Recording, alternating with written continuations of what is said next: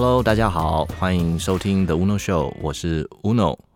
今天呢，来跟我一起聊天的呢，是一位型男，呃，他是台北是一个很有特色的一个呃一个饭店，其实现在已经有两间了哈，叫做俗友啊，俗友的老板。那他本身呢，除了做饭店的经营管理之外，他自己本身的生活也非常的丰富跟精彩。那我们今天先来跟他聊聊饭店，欢迎 Anderson。Hello，Uno，你好，我是 Anderson。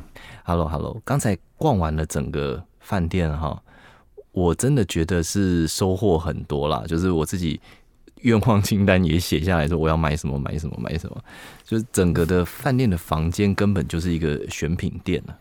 对，其实呃，这是我们一开始就想要把饭店打造成一个像选品店的样子了。那主要是我们觉得饭店其实它就像是一个小的 community，它包含了你的吃喝玩乐、食衣住行。那其实里面大大多数会用到的东西，就是我们一般在家会用到的东西。对，没错那我。们以我们的角度，那嗯让我们觉得好的事物，不管是咖啡、是茶、是我们讲到枕头喷雾、室内香氛或者鞋子的用品，是，我们以我们的角度，我们啊、呃推荐给我们的消费者，嗯嗯啊、嗯，用这样子的态度来来来打造我们的房间。是真的非常的丰富跟精彩啊！如果听我们 podcast 有兴趣的呃听众朋友，其实可以到我们的 YouTube 可以看到我们有一集专门为 Swill 做的这个开箱文啊，里面就有满满的就是关于呃到底这个房间里面有一些什么稀奇古怪，然后呃精选的哈呃 Anderson 精选的这些，不管是国际的还是台湾自己本土的一些很好的产品。都可以在这边看得到。那我想问 Anderson 哦，因为其实不止不止这些选品，包含当时整个饭店在建造的时候，其实你都投入了很大的心力，就是包含设计啊，包含这个呃装修啊，其实好像你都亲力亲为是吗？呃，对，其实不只是我啦，我找了很多朋友来帮忙。嗯，那其实，呃，做饭店其实有一点像，因为大部分的客人都是国际的客人嘛，是他我觉得他有一点像这个这个社会软实力的表现，就是说，呃，我们想把我们在地好的东西呈现给外国的客人，让他们住了有印象。是，那所以呃，在做硬体设计的时候，那时候我们想要就是。呃，打破一般既有的方式嘛，一般都是找室内设计师。那我们找了一个，我找了一个电影的美术指导，他叫郭志达。嗯，好，那他是台湾的美术界的算是第一把交椅。嗯嗯嗯，对，那他来帮我做他的做整个视觉上面的规划。嗯嗯，那在平面的上面的话，我找了一位叫方旭中，嗯哦，旭中他非常嗯有名，他是台湾少有三金的设计师。是哦，金金曲、金钟、金马都有嗯曾经找他做视觉设计。对，那你就只差一个国际的照明设计师。呃，他不会刚好姓赖吧？啊这个等一下可以麻烦后面可以领便当。好，那个时候我们还没有那么熟，不然下一次你的下一下一个饭店的时候，我一定要参与一下。一定要的，已经在规划了。哦，真的啊，好好好。对，你在台湾吗在台湾，在台湾。？OK，好，那个帮我记下来。你还记得我们怎么认识的吗？好像是在一个公共的场合，是吗？我来提醒你好了，其实是我记得应该是 Kimpton 的开幕了。哦，对对对对对对，没错。说到 Kimpton 这个品牌，其实我之前常常跑美国的时候，我也很喜欢。然后那个时候呢，在差不多是千禧年，呃，应该没有那么早，二零一零吧左右。我觉得那个时候 Kimpton 也是一个很很 refreshing 的一个一个形象，就是说他每一个房间都有给你一个瑜伽垫呐、然后就是都讲呃会卖一些很乐活还是很健康的食品啊什么什么。然后那时候其实是很很很让人眼睛为之一亮的，对，而且他在台北这间好像也主打就是可以带着宠物入住的饭店哦。是对，那因为他后来就卖给了 IHG 嘛，就这个品牌当然越做越大，然后就变成 IHG 集团对，洲际洲际饭店集团之后，呃，我觉得它的那个独立性的感觉没有那么强了。嗯，其实那天我是抱着朝圣的心态去的啦。你确定不是去刺探？我们现在要攻击这间酒店吗？我没有要攻击，但是因为它不是就在你的范围内吗？啊，对，它就在我旁边。那你跟他的客群有很大的差别吗？其实应该是不太一样啦，就是嗯，大的连锁型的酒店集团当然有他们的竞争优势，因为他们有非常庞大的会员制度嘛。嗯，对，那那那像我们这种独立经营酒店，我们就没有办法有这么多忠诚的回头客人嘛。那所以在经营上面，我们一定会采取比较不一样的策略。你们的房价有接近吗？哦，其实相差不远呢。其实相差不远，他所以意思就是说我今天如果在 Agoda，就是会两个一起跳出来让我选。他好像比我高一点，了解，对，了解。所以的确哈，就是变成这个呃，这个战争就变成是，如果我今天我是 IHG 的会员，我可能就会去选他。对，但如果说今天我都没有会员，然后可能你这边提供的东西可能还更多。就承认吧，没错，就是可以啊。我刚才真的，我已住过全世界这种各种不同酒店，我觉得你的呃饭店的内容其实是很有诚意的。呃，对我们，嗯，因为这些东西其实是我自己在家也会喜欢用到的东西。嗯嗯，对。那而且我觉得我们现在就是追求生活的品质的提升嘛，是对。我们以一种推广的角度介绍给客人。那你当时怎么会掉入这个火坑啊？不是，我是说怎么会想到有这样的一个理想来创创业呢？呃，其实我大学的时候四年都在饭店打工，在加拿大。对，是是是，对，那时候的打工经验非常好，因为我可以认识世界各地不一样的不一样的朋友。很喜欢交朋友，很喜欢交朋友。也对，你在缆车上都可以交到朋友了。哎，我现在还有。很多朋友是当时我在那边做柜台的时候认识的，有日本人，有美国人，到现在都还是朋友。好，所以其实他有一句我之前之前讲过，就是你很符合我之前讲过哈，就是所谓一个 hotel hotel 这个名词，就是它是有一个 host，就是说你有一个主人，他有一个很强烈的一个个性，然后他很喜欢待客，就是 hospitality，就是他比如客人来的时候，他很喜欢跟你聊天，很喜欢跟你交朋友，然后呢，他就。把他自己家可能弄出了两三个房间，那你来这个城市玩的时候呢，你可以来住我家，然后我我可以给你看这个城市最好的一个面。呃，你刚刚提到日本啊，其实日本是一个很特殊的地方啦。我觉得，就其实因为你如果要讲的是待客之道这件事情，当然每个国家有不同的待客的方法啦。哈。但是，嗯嗯，我相信。你在操作，就是比如当你现在你有一个自己的舞台，然后我们在讲就是所谓的 boutique hotel，它还是跟连锁饭店是有一个很大的一个差别吧？就是你你自己怎么去定义就是 boutique hotel，或是我若问的很直接，你你你介意人家叫你的饭店叫做 boutique hotel 吗？就所谓精品饭店？嗯，我是不介意啦，但是其实我在做这间。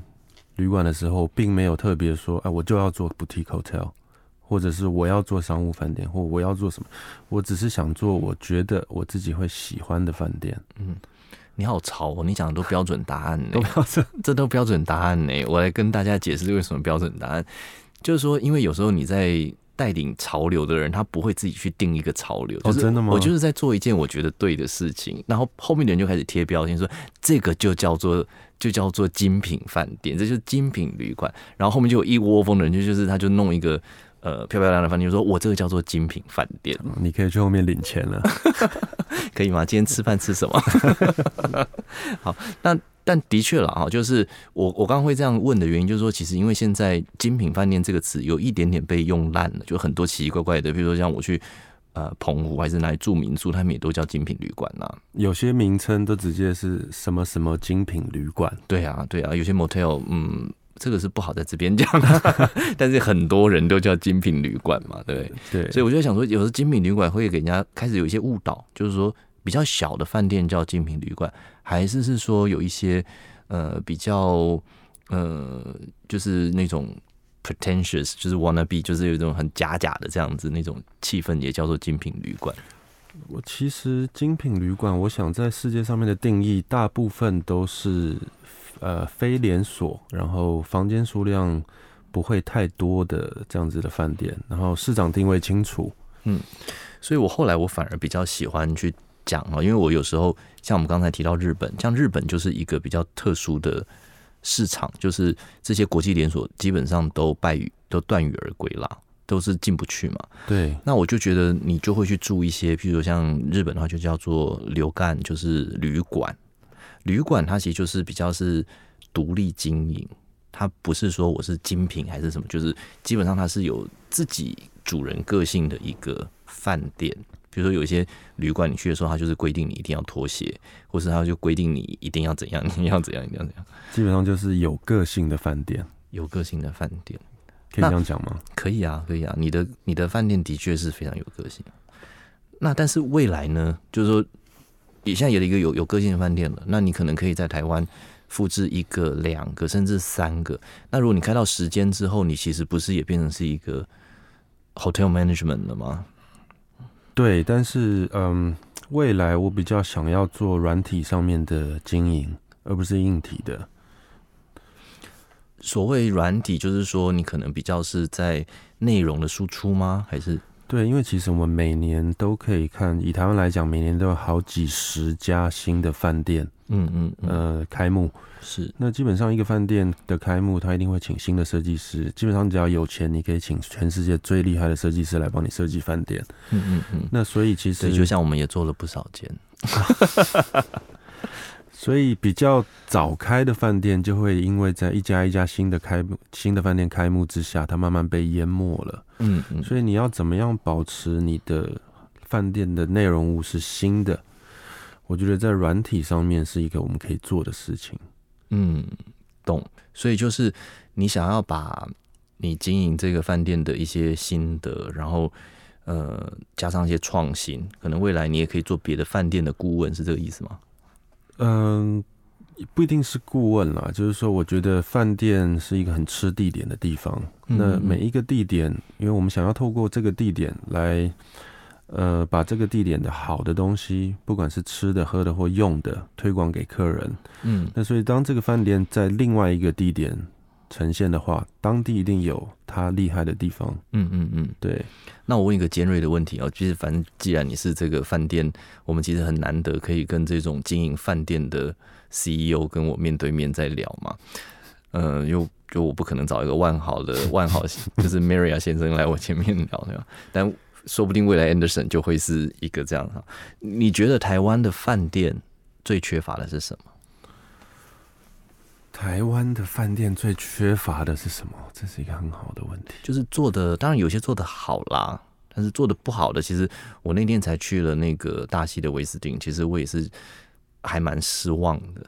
就是其实有一些饭店在台湾啊，就是就是少了一个什么东西，但是我我讲不出来。你有我我如果讲热情，会不会太文青？我觉得还蛮到位的，可以对热情就是。呃，你知道，就是我我后来我写我我去写抱怨信的时候，我就说他们都很有礼貌的拒绝我，但是他们没有抓到 hospitality 这件事情真正的一个精髓，就是他会跟你抱怨说，就是他有一个需求，那你其实只要满足那个需求，你可以不一定要卑躬屈膝，但是如果你一直就是道歉说对不起对不起对不起，但没有，你还是没有解决客人的问题，对。那这个事情，我觉得就是没错。我觉得就是他对于这件事情没有热情，他不懂这件事情背后的意义是什么。对，我觉得这个也许，如果当你一个饭店如果量体太大的时候，我觉得主事者可能就没有办法管到这么细微的东西了。这也许是你所谓精品饭店跟连锁饭店的差异。那当然也不能够完全一竿子打翻一船人。我上次其实也有录过一集，就是说在 Ritz Carlton，Ritz Carlton 也是被很多的饭业从业饭店从业人员，呃，觉得是员工训练很好的一个嗯一个体系哈。他们真的，即便在大陆，对不起，我这样讲没有不好的意思，但是嗯，大陆也有很多饭店是有有一些服务的问题，但是在大陆的 Ritz Carlton 的服务都很好啊，对。香港的也很好，对，然后他们就真的会记住你的名字，然后你的需求，他会设身处地的想说，嗯，让我想想办法。那可能他不一定，比如说，如果你跟他讲说，呃，不知道，比如说你半夜你可能想要一个什么头痛药什么的，但他可能不一定真的可以拿出来，但是他会帮你想一个办法。哎、我有看过有一家饭店是他在客人入住之前嗯，去查客人的名字，然后到他的 social media 是发现那个客人来之前有发烧感冒，所以他在 check in 的时候，在房间门一打开就放发现了一个感冒药，哇，中。这个如果是我的话，就是绝对中，这样会中哦。一定中的、啊。也就是有人觉得很可怕，会吗？嗯，但 social media 就是你放上去就不能怕人家知道嘛。对，如果你公开的话，是啊，对，就我上次连呃有一次在呃成都，成都我去住了一个君悦，然后因为我一大早的飞机，对，然后呢我就说明天先帮我退房，因为我明天五点就要出门了。那因为五点他们的餐厅还没开，对，所以隔天早上那个经理在楼下的时候，他就是做早餐给你吃，他就是 也没有这么夸张，但是拿了一个小三明治跟咖啡，说赖先你带在车带在车上吃吧。no 那至少嘛中中中。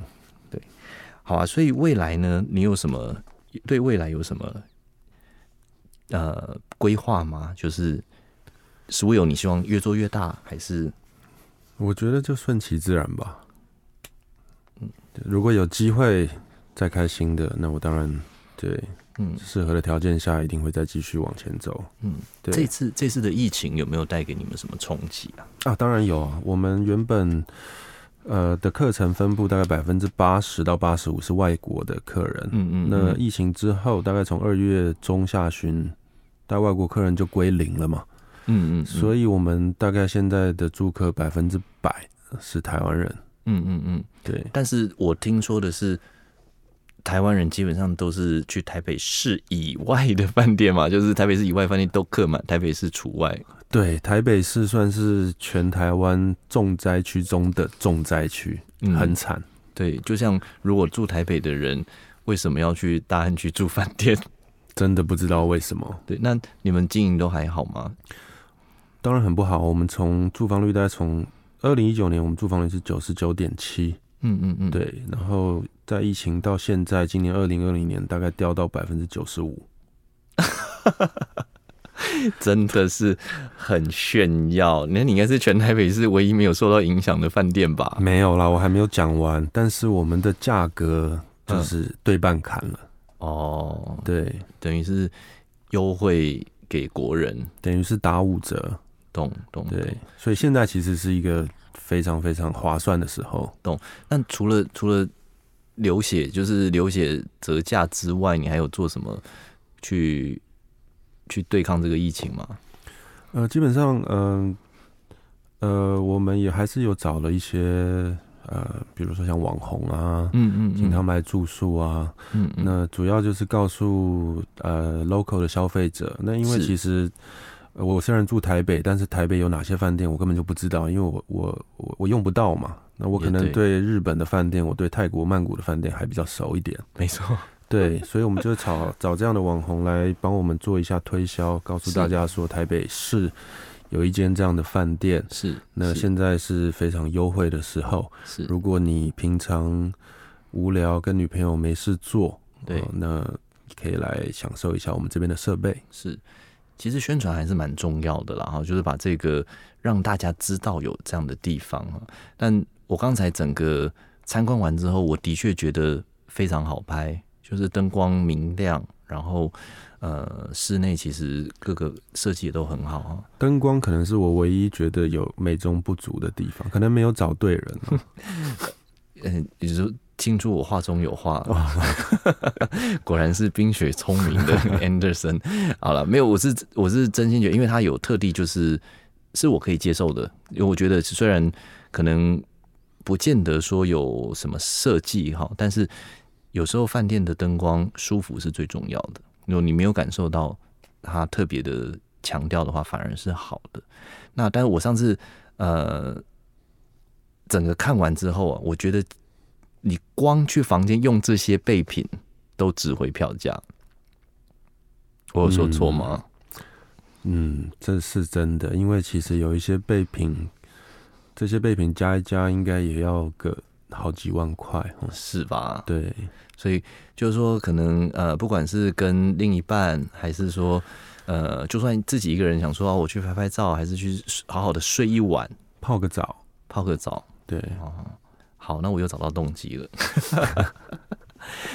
好啊，那今天谢谢 Anderson 过来跟我们一起聊，就是除了聊他自己的饭店，当然也呃带出了就是整个呃酒店业了哈，就是整个在台湾做饭店，然后甚至创业的一个热情，也跟我们分享，然后也让我们知道，就是台湾其实还有不少的好的品牌。